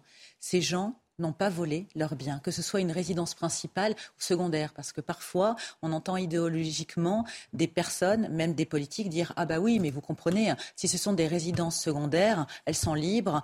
On sait très bien qu'il y a une pénurie de logements en France, donc quelque part on arrive à comprendre que les personnes qui sont démunies puissent les squatter. Non, je suis navrée, mais on n'a pas à se substituer à un préfet, à une municipalité. Bien évidemment qu'il y a beaucoup de misère dans notre pays, mais ça n'est pas à ses propriétaires d'y répondre. Ces propriétaires qui, pour la plupart d'entre eux, ont économisé toute une vie pour s'offrir ce bien. Et ça donne des situations comme on l'a vu dans les médias ces dernières années. Et heureusement qu'il y a le vecteur des médias pour mettre le focus sur ces situations dramatiques et désespérantes, humainement parlant. Des personnes âgées, souvenez-vous hein, de ce ah monsieur de 80 ans dans le sud qui ne pouvait plus rentrer chez lui. Sa femme était décédée, c'est son fils et une partie du voisinage qui s'en est mêlée. Donc je ne suis pas pour que les gens se fassent justice eux-mêmes, mais naturellement, il y a un moment donné humainement, quand la loi ne suit pas, eh bien, les gens doivent réagir. Parce que c'est ce que j'appelle la moralité inversée. Alors, pour moi, pour répondre rapidement à votre question, Sonia, je trouve que cette loi va dans le bon sens, mais elle n'est pas encore suffisante. Il faut une vraie politique pénale, c'est-à-dire que les squatteurs, ils doivent être poursuivis après. Parce qu'aujourd'hui, vous faites justice vous-même, vous allez être davantage condamné que la personne qui vous a squatté. C'est à proprement scandaleux. Regardons justement, maître, dites-moi ce que vous en pensez. Voilà les détails de la proposition de loi. Donc on va, on va voir cela détaillé sur euh, l'écran. Trois, ans de prison, 45 000 euros d'amende pour les squatteurs. Ça, j'imagine, c'est la barre haute. Euh, et actuellement, bon, un an de prison. Mais est-ce que c'est dissuasif? Est-ce que c'est parce que je ne sais pas d'abord. Euh, ce sera Le degré d'information de ces personnes qui se disent bon, la loi a évolué, donc je vais plus squatter. Ce sera dissuasif si les peines sont appliquées. Bah voilà. Oui, voilà. Bah, vous avez tout résumé. Et est-ce qu'elles le sont? Bah, on verra avec les trois ans. Alors là, je sais pas, je ne connais pas suffisamment la politique pénale et puis euh, la justice pénale sur ces questions-là, mais euh, si trois ans de prison, si déjà vous prenez un an et demi, puis qu'il y a des mandats de dépôt, ce qu'il faudrait, c'est des mandats de dépôt, c'est-à-dire des gens, des squatteurs, qui passent en comparution immédiate parce qu'il y a un délit flagrant et hop, ils sont envoyés en prison pendant un an. Je pense que ça va dissuader du monde. Oui, mais le problème, c'est que même s'il y a un délit flagrant, un flagrant délit, en réalité, ils peuvent occuper ce lieu pendant un certain temps, vous n'avez pas le droit de les, de les déloger, et encore moins, encore moins avec la force. C'est ce que je disais, c'est toute la le... difficulté d'un régime juridique très compliqué. Oui, enfin. Non, c'est vrai, c'est très juste. Mais c'est vrai que le, vous l'avez dit l'un et l'autre, mais le, le, le, la propriété privée est un droit sacré dans notre droit. Et donc, euh, le faire appliquer, c'est aussi ça la responsabilité de l'État. Et, c'est un peu le même sujet que d'autres sujets qu'on traite souvent aussi sur le monopole de la violence légitime et sur l'autorité de l'État et sur l'autorité de la loi. C'est qu'aujourd'hui, dans ce pays, pour un certain nombre de sujets, là on prend le sujet des squats, il y en aurait tout un tas d'autres, euh, l'État est bafoué, la loi est bafouée. Et derrière, vous le disiez Maxime justement, il n'y a pas de réponse pénale suffisamment ferme pour éviter cela. Et donc, vous avez un sentiment euh, d'impunité qui occasionne des règlements comme la loi du talion où les gens vont se dire, eh bien, eu égard les défaillances de l'État, j'agis, et puis moi-même, je vais bouter ces gens qui occupent ma maison sans en avoir la loi derrière eux, et je le fais. Mais en fait, cette loi du talion se niche toujours dans les incapacités de l'État, dans son incapacité à agir, à, faire à appliquer la loi. Et donc, euh, on en revient toujours au même sujet. La Autorité loi de l'État, Oui. fermeté, application de la loi. Eh bien justement, application de la loi, mais parfois la loi, certains la connaissent bien, non pas pour la détourner, non pas pour l'exploiter, puisque c'est permis, mais pour justement euh, se maintenir sur le territoire français. Je fais une transition parce que je voudrais qu'on aille ensemble à, Gien, à Toulon. Euh, vous savez qu'évidemment, euh, il y a ces migrants qui sont sur place et pour beaucoup, ils ont demandé, c'est tout à fait leur droit, ils ont déposé, ils ont instruit des demandes d'asile. Alors pour une partie, ils ont tout de suite été déboutés, mais il reste, ils en fait contestent. Mais c'est normal, c'est la loi. Là, là, elle est bien appliquée. droit de contester. Il y a Bon. beaucoup de recours. Et il y a beaucoup de recours. Et pendant ce temps, qu'est-ce qui se passe? Évidemment, ils, sont, ils, sont, ils restent là euh, sur le sol C'est toute la difficulté. Si vous avez une vie familiale un peu normale, une vie privée normale, n'importe quel OQTF peut être suspendu aujourd'hui. Parce que vous avez une influence du droit européen qui est telle que les Eh avocats oui, ont des éléments pour obtenir la suspension devant les tribunaux administratifs. La vraie question aujourd'hui, c'est de modifier une partie de la législation européenne pour permettre aux États de pouvoir euh, expulser plus facilement les gens qui ne remplissent pas les conditions du droit d'asile. Je voudrais qu'on regarde une réaction, euh, parce que je vous ai dit qu'au Conseil de Paris, ils sont en train de parler des subventions accordées aux associations, aux ONG humanitaires, en tous les cas, celles qui agissent au niveau de ces bateaux, dont l'Océan Viking. Auparavant, c'était en 2018 l'Aquarius. Regardez cette euh, réaction, puisqu'il y a un vote justement autour de la subvention de SOS Méditerranée. On va le voir qui va s'afficher dans quelques instants à l'écran. Nous sommes fiers de subventionner SOS Méditerranée et nous sommes fiers d'avoir augmenté, ça y est, donc c'est acté, cette subvention. Sinon, on laisse ces personnes mourir en mer. Ce n'est pas notre projet. Et cela vient euh, de Yann Brossa, qui est en charge, me semble-t-il, du logement. hein. Mmh. Adjoint au maire au logement voilà. de Paris. Exactement. Bon, donc subven- alors qu'il y a eu tout le débat sur, euh, eh bien voilà, c'est subventionné. C'est, euh, alors, certains vont dire, mais c'est tout à fait normal parce qu'ils ils vont porter assistance à ces personnes, et d'autres disent, mais non, c'est les complices des passeurs. Mais C'est-à-dire que, euh, selon moi, il est euh, de deux choses l'une. Ou ce sont les complices des passeurs, il faut, le, il faut le, le prouver, auquel cas ils sont dans l'illégalité la plus totale, ce que moi je ne crois pas, s'agissant de SOS Méditerranée. Euh, ou bien alors, effectivement, ils viennent, mais ils ne sont pas responsables de la politique migra- migratoire SOS Méditerranée. Ils viennent parce qu'il y a des habitations de fortune sur l'eau et ils se font un devoir de sauver des gens qui vont se noyer.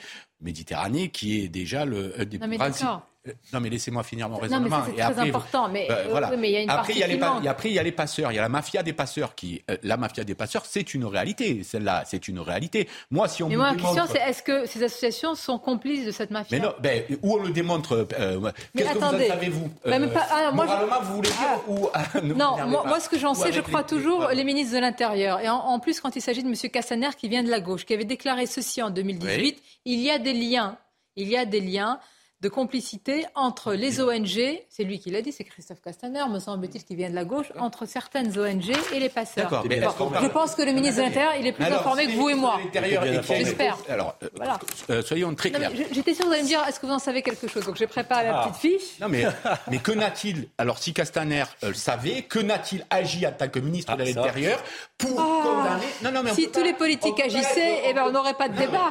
On prend, on rentre chez nous, il n'y a plus rien à dire. Écoutez, il y a la question morale. Vous pouvez dire que moralement, ils sont responsables parce qu'ils sauvent des gens, ils les empêchent de se noyer. Alors que s'ils ne les empêchaient pas pas de ça. se noyer, ils tenteraient moins la traversée. Ça, c'est votre point de vue moral peut-être. Ne dis ça pas Écoutez-moi, Frédéric Durand, je dis qu'ils savent ce qui se passe en mer, ces ONG. Ils le savent. Et souvent, du point de départ des ports où parfois j'ai été, notamment en Tunisie, pour voir comment ça se passe, ils ont des contacts avec les passeurs. Donc ils font miroiter à ces mêmes personnes un alvéolus qui n'existe pas. Non, pas non, mais, je ne sais pas. On, vous, connaissez, l'association Bien sûr, je la connais. Elle, ah bon. était à Marseille. Elle non, mais vous y avez travaillé, vous savez comment ils fonctionnent Et vous non plus, vous n'y avez pas travaillé. Donc mais, moi, je ne les accuse pas eux, je parle de toutes les associations. Oui, mais moi, je ne vous parle pas de toutes les associations là d'une, vous parlez d'une subvention accordée à vous S. semblez la connaître parfaitement.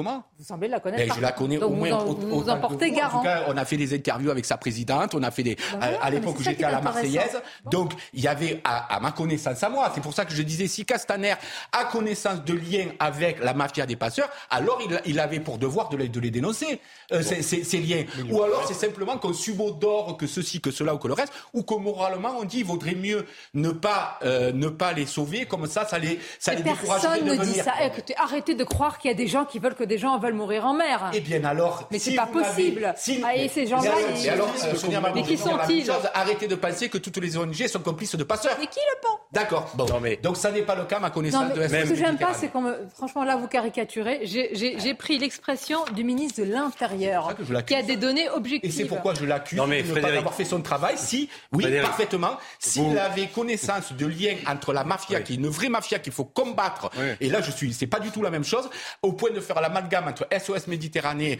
euh, c'est ce qu'il a l'air de faire, et euh, les passeurs qui, eux, il faut, il faut se débarrasser de ces passeurs-là, je suis bien d'accord. Regardez, j'ai la phrase exacte. En Méditerranée, euh, on a observé de façon tout à fait documentée je vous le dis, une réelle collusion à certains moments entre les trafiquants de migrants et certaines ONG. Le ministre de l'Intérieur il y a tous les documents. S'attaquer à l'Italie qui défend sa souveraineté plutôt qu'à s'attaquer aux passeurs. C'est ça le vrai problème. Moi, je m'abrite derrière une parole d'un ministre de l'Intérieur. Vous avez parfaitement raison, ah, Sonia. Enfin, ça paraît quand même assez évident qu'il y a ces collusions, mais même si on n'évoquait même pas ces collusions, si on évoque simplement le rôle des SOS Méditerranée dans le passage des migrants, ils jouent un jeu extrêmement dangereux, parce qu'ils nous font un peu le numéro que vient de nous faire Frédéric, c'est-à-dire nous dire où euh, vous êtes favorable, où vous êtes favorable, où vous êtes favorable à ce que les gens meurent en mer, et donc vous êtes contre l'immigration, ou alors euh, vous êtes un type très charitable et vous êtes pour SOS Méditerranée. Et je trouve que ce débat-là, on doit prendre un peu de hauteur et l'a pas l'abordé de cette façon-là.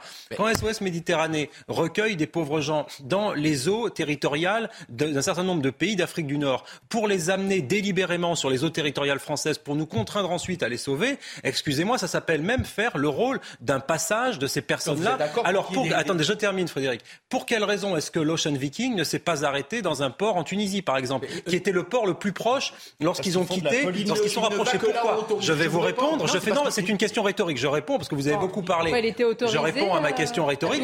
Ils les ont accueillis. Autorisés, ils n'ont pas c'est pour ça qu'on a attendu autant de. Mais ils pouvaient faire un retour à l'envoyeur et en Tunisie. De fait, de fait, vous savez très bien que à la tête de cette organisation non gouvernementale, ce sont des gens qui plaident pour une immigration sans bornes et sans frontières. C'est une évidence. Ce sont des gens qui font de la politique. Et, et dans cette vision politique du monde, ils souhaitent recueillir un certain nombre de personnes au large des côtes nord-africaines pour les amener sur les côtes françaises et qu'ensuite nous mettre dans l'embarras et faire du lobbying intellectuel, idéologique et politique et médiatique et dire aux Français, voyez, vous ne voulez pas accueillir ces gens-là, euh, vous êtes des lâches, vous êtes égoïstes, etc. Euh, voilà. Avec la présidente de SOS Méditerranée qui n'a pas le bah, Elle a pris beaucoup de positions dans la presse et on voit très bien vers où ça va. Vous lui prêtez des intentions qui sont là, très bien. Non, c'est euh, les faits, c'est les faits, Frédéric. C'est que le bateau n'a pas été dévié vers un port nord-africain, mais vers L'Océan Viking, il a pris les migrants, il n'est pas parti d'un port de la Méditerranée. Hein. Il y a une première embarcation. Absolument. L'Ocean Viking a sauvé les migrants. Quand ils... La question, c'est où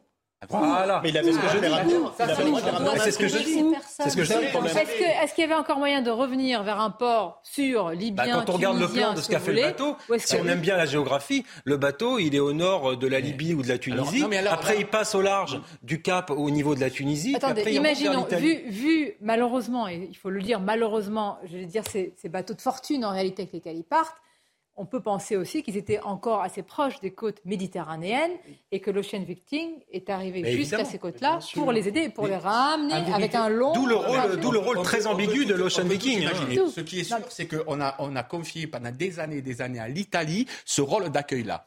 Pas d'un Ça, j'y suis pas favorable non plus. C'était pas. Non, mais Pourquoi ne pas demander à notre marine nationale d'aller récupérer ces ah, personnes juste, je termine. Pour les soigner, euh, les nourrir et, et, les renvoyer chez eux. Voilà. Et comme par hasard, c'est l'Italie en Italie, on a vu une montée de la Ligue du Nord, on a vu une montée de Fratelli d'Italia, etc., etc., au fur et à mesure, liées complètement à ces problèmes-là, complètement à ces problématiques-là. Donc, pour moi, ça n'est pas du tout la même question de dire où doivent-ils débarquer. Ça, c'est une question qu'on peut effectivement se poser ensemble, avec le rôle qu'ils jouent.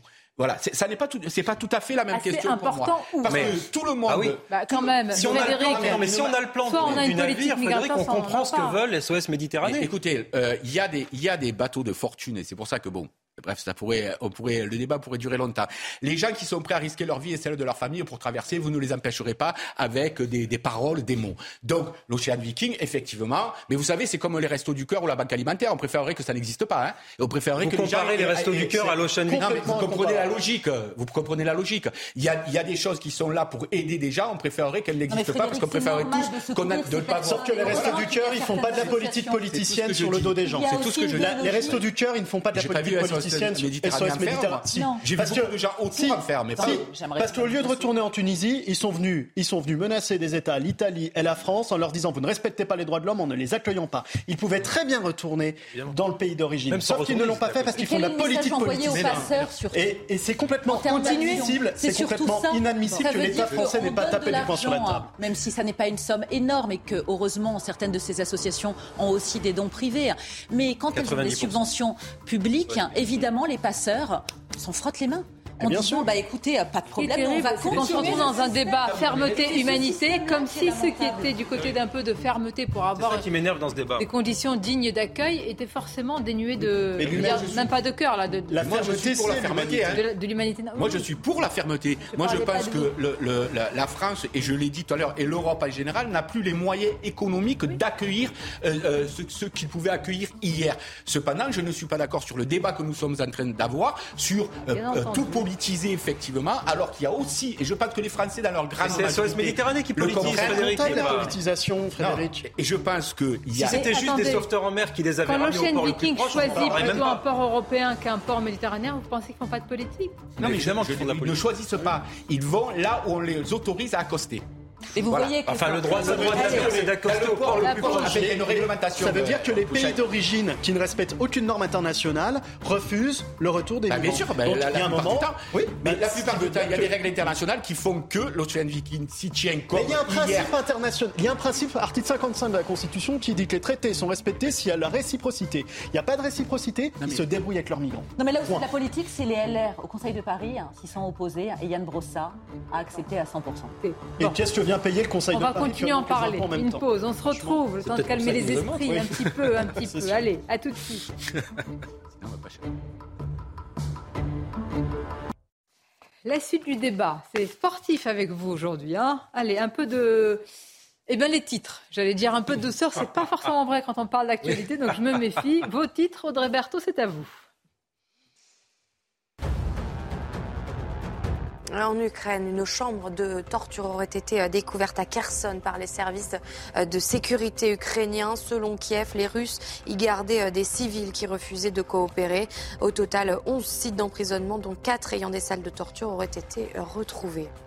Face à l'inflation, 40% des Français songent à un deuxième emploi. C'est le résultat d'une étude Qualtrics publiée hier. Entre les prix alimentaires en forte hausse et ceux de l'énergie qui flambent, certains Français ne s'en sortent plus avec un seul salaire. 62% des salariés interrogés affirment également qu'il est plus difficile de payer leurs frais de dépenses courantes qu'il y a un an. Et puis c'est le retour du Beaujolais euh, nouveau. Chaque année, le troisième jeudi de novembre, on célèbre en grande pompe son arrivée. Comme le veut euh, la tradition, le tonneau de primeur a été percé à Beaujeu dans le Rhône cette nuit à minuit. Euh, malgré une production pénalisée à cause des aléas climatiques, cette année, le Beaujolais promet encore de faire des euros. Merci beaucoup Audrey, j'ai bien fait de méfier en vous passant la parole. Évidemment, c'est l'actualité très sombre qui domine. C'est euh, l'Ukraine avec l'intensification des frappes, mais aussi, je voudrais qu'on analyse aussi la position de Zelensky depuis euh, que l'on connaît, il n'y a plus beaucoup de doutes sur l'origine du missile euh, ukrainien. En tous les cas, euh, il fait partie de la batterie antimissile ukrainienne. Alors euh, Zelensky, il a persisté, il a signé. Aujourd'hui, il a un petit peu nuancé son propos alors qu'il voit que Joe Biden s'agace sérieusement. Écoutons-le, euh, le président ukrainien, à ce sujet. Je n'ai aucun doute sur le fait que ce n'est pas notre missile. Ce n'est pas notre frappe. Il n'y a aucune raison pour moi de ne pas faire confiance aux militaires ukrainiens.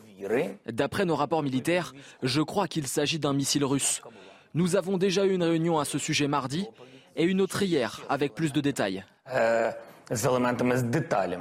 Est-ce qu'il va y avoir un avant et un après, un changement dans le regard des, Occidentaux euh, Il est vrai, et pour de bonnes raisons. On lui a dit oui, euh, beaucoup d'armes, etc. Et maintenant, on va se dire, bon, attention, est-ce que vraiment c'est un, quelqu'un qui veut la paix, tout simplement en tout cas, moi, je pense que ça marque un précédent dans le discours de Zelensky. C'est-à-dire que depuis le début de cette crise, et c'est un peu logique, on est tous humains et on est tous toujours du côté du pays agressé plutôt que de l'agresseur. Donc on s'est tout de suite mis du côté de l'Ukraine, avec ce mot-clé d'ailleurs Stand with Ukraine, qui était partout en Europe, euh, du côté des Ukrainiens, etc. Le problème, c'est qu'il y a le peuple ukrainien, il y a son courage, il y a son patriotisme, et puis il y a euh, son élite dirigeante, et puis il y a M. Zelensky. Et le problème, c'est qu'un certain nombre de commentateurs occidentaux, en politique nationale ou internationale, ont pris toutes les paroles de M. Zelensky pour paroles d'évangile. Par conséquent, il n'y avait plus aucune espèce de recul possible sur les informations qui étaient délivrées par Kiev, parce qu'on se disait, oui, mais enfin, euh, c'est l'agressé face à l'odieux M. Poutine, donc il faut croire et écouter tout ce que nous dit M. Zelensky.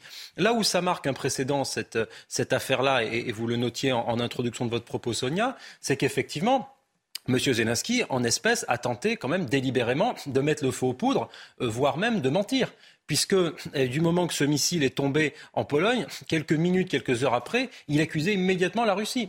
Par conséquent, euh, et, dès lors que maintenant l'OTAN n'est pas sur cette ligne-là et qu'un certain nombre d'autres pays tiers ne sont pas sur cette ligne-là, on est en droit de se demander dans quelle mesure euh, le président Zelensky pourrait nous avoir menti par le passé avec des accusations extrêmement graves. Donc il faut faire extrêmement attention. il y a quelques mois, quand vous mettiez en ah bah, cause ne serait-ce qu'une parole de, Volodymyr Zelensky, mais vous étiez un poutinolâtre, vous étiez pro-Poutine, etc. Voilà. Mais attends, on, peut quand même encore, je ne sais pas si c'est possible, avoir une parole nuancée, c'est dire évidemment qu'il y a un courage incroyable et de la population une résistance ah et du leader lui-même. Mais ça ne veut pas dire qu'on ne peut pas s'interroger sur ses intentions, Frédéric, et jusqu'où il veut nous, mener, tout simplement. Oui, Complètement. Après, on sait que la guerre, c'est aussi une guerre de communication. Hein. On voit ce que fait Poutine en parlant de nazis. Prolongement de la guerre par voilà, Donc on sait qu'il y a ça. Mais là, le problème, il est parce que pour l'instant, à ma connaissance, on ne sait pas d'où vient cette bombe en réalité.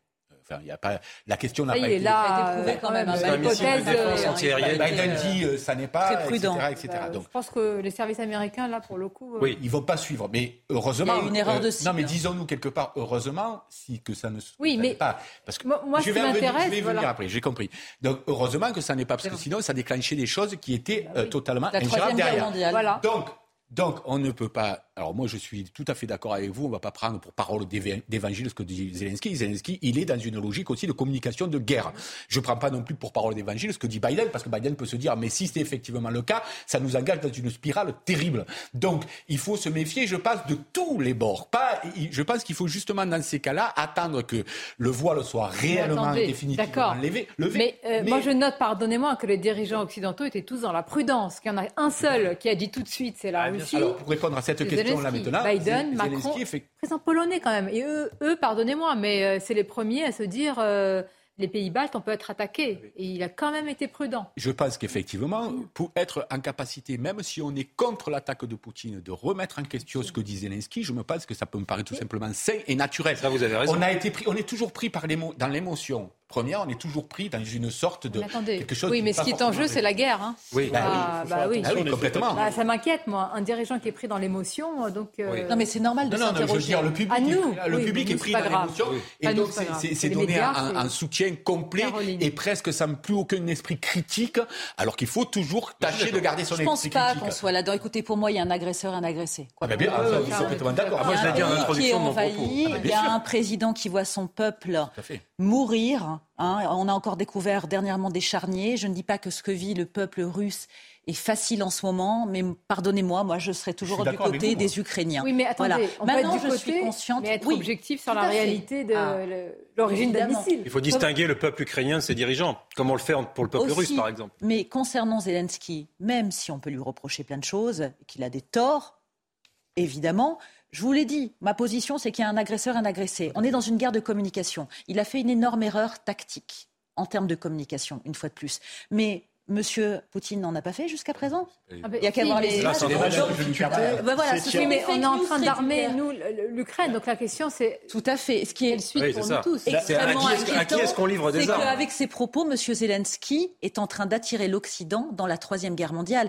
Et là où j'ai trouvé ça assez injuste pour la Pologne, c'est aussi d'être autant critique vis-à-vis de la Pologne. Actuellement, à écouter M. Zelensky, la Pologne ne fait rien. La Pologne a accueilli quand même un maximum de réfugiés ukrainiens jusqu'à présent.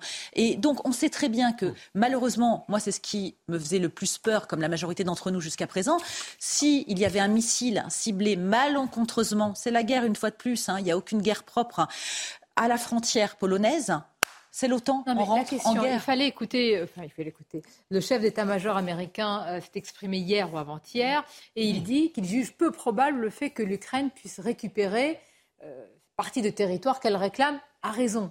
C'est-à-dire qu'il a acté, c'est quand même, je pense, que c'est, enfin, je pense non, ce sont les Américains qui pilotent cette guerre. Ils ont acté le fait que ces territoires qui sont conquis aujourd'hui par les Russes ne reviendront Et pas à c'est ça qui l'Ukraine. est Donc c'est la partition de l'Ukraine.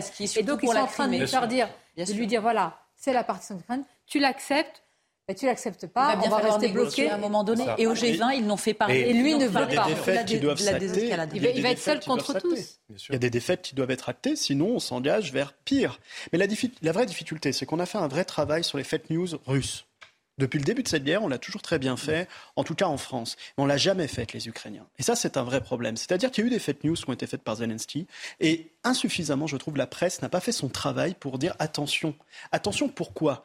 Parce que le but, c'est d'éviter l'escalade. Et il y a un effet pépillon à la Benabar, hein, pour euh, ne citer de cette musique, où d'un petit effet, vous pouvez vite avoir des grandes conséquences. Et la difficulté aujourd'hui, c'est qu'on peut s'installer comme ça progressivement vers des petits effets qui s'agglomèrent et des grandes conséquences vers une guerre totale. Et rien n'est impossible. C'est l'histoire de l'humanité. l'humanité et des guerres. Mais la vraie difficulté, c'est que si on n'est pas en capacité aujourd'hui à faire le réel et à dire le réel, c'est là qu'on s'engage dans des guerres. Mais qui dans ces guerres de propagande, qu'il est difficile de dire le réel, mais il faudrait pouvoir dire que même si on est toujours du côté de l'agressé, parfois il y a des choses qu'on ne peut pas relayer parce que, évidemment, ce n'est pas Mais la il y a des agressés qu'on oublie aussi, je pense à l'Arménie. Ah ben C'est-à-dire ça- qu'on a forcément une position politique qui est toujours arrêtée. Et la France Oui. a toujours su prendre de la hauteur sur les agressions agressées de par le monde. Il serait peut-être temps qu'elle se rappelle simplement à- au message universaliste qu'elle avait, Ah, celui de respecter la souveraineté des peuples et de tous les peuples, que ce soit le- les Ukrainiens, que ce soit l'Arménie, que ce soit tous les peuples de par le monde qui se feront agresser. Et le message gaulien, d'ailleurs, n'est pas tout à fait le même que le message que j'appellerais néo-amnesty international, qui consiste à dire euh, l'Occident doit euh, envoyer des armes, armer toutes les rébellions du monde face à d'odieux dictateurs, etc., le matin, le midi et le soir. C'est pas possible.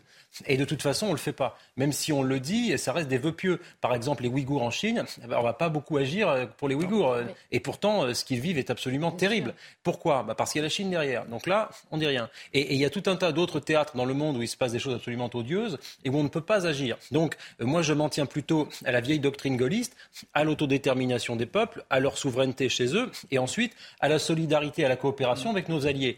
Et après, pour le reste, ça relève bien souvent de la réelle politique. Vous m'offrez une Comme l'a transition dit, parfaite. comme l'a dit le président de la République sur le sport. Exactement. Et à certains pays, est-ce qu'on peut tout dire justement à ces pays-là en fonction de leur puissance et des intérêts? Emmanuel Macron, autre chose, hein, s'est donc exprimé sur la Coupe du Monde au Qatar. Vous le savez, le mondial qui débute ce dimanche, qui suscite des polémiques sur les conditions de vie des travailleurs locaux, sur l'impact sur l'environnement des euh, stades climatisés et sur la discrimination à l'encontre des femmes et des minorités LGBTQ+.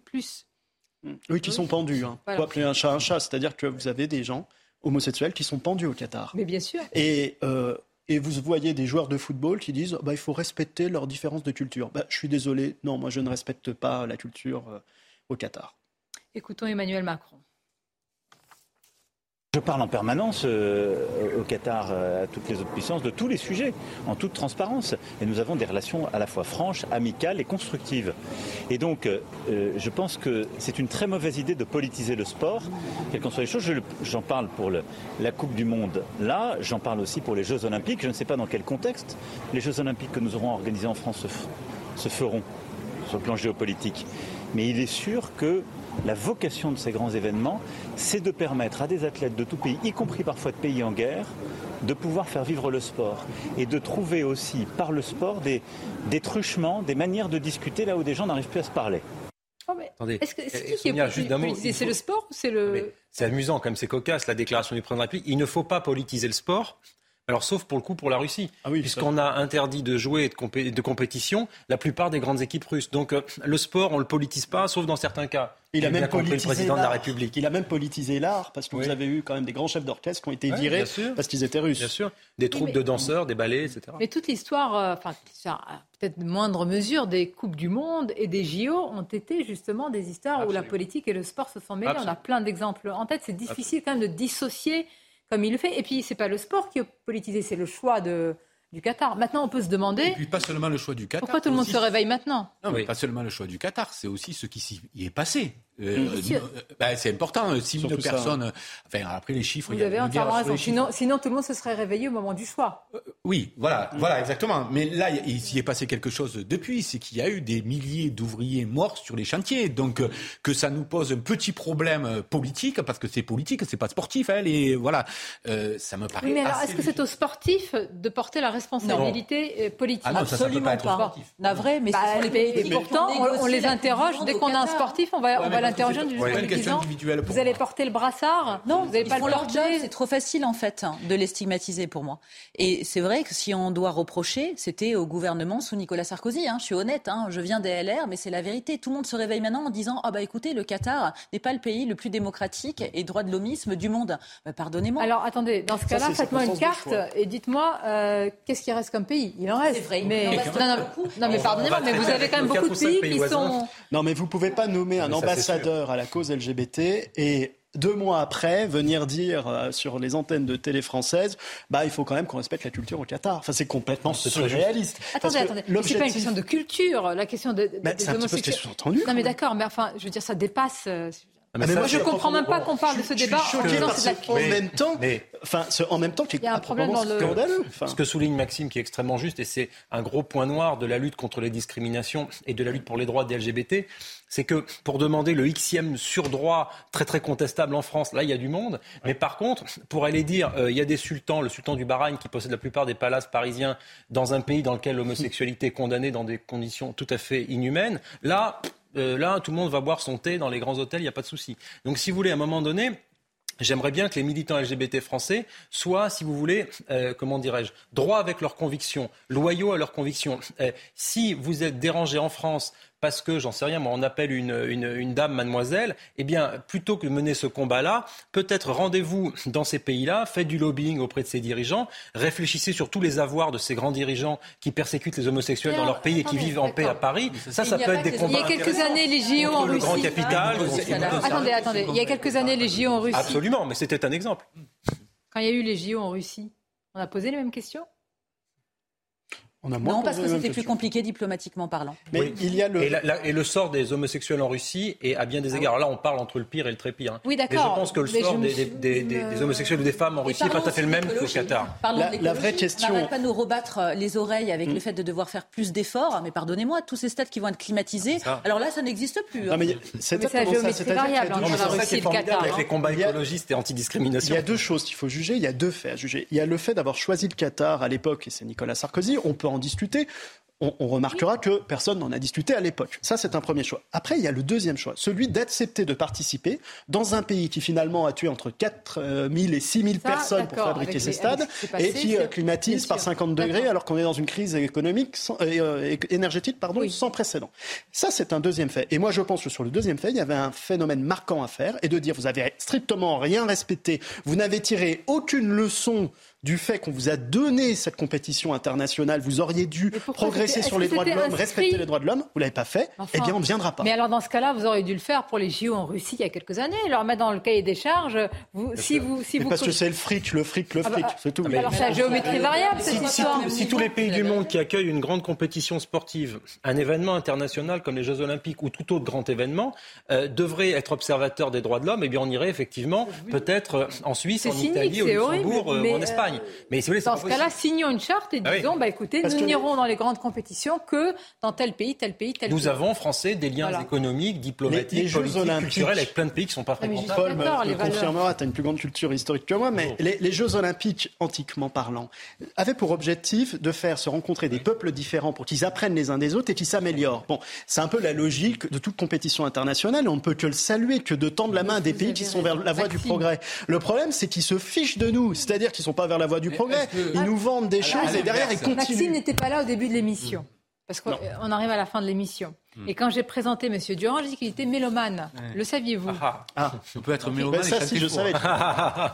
Non, mais vous ne plantez pas faux en plus.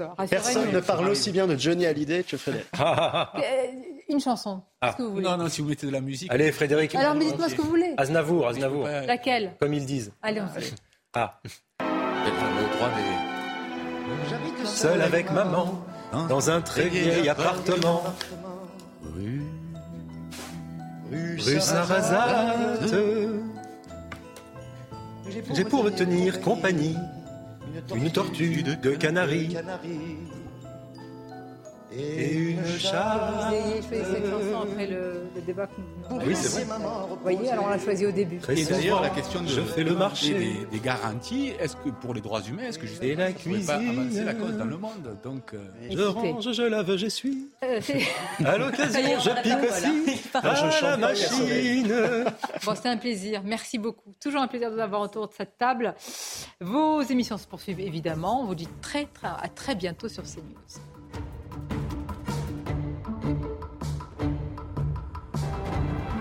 Retrouvez tous nos programmes et plus sur cnews.fr.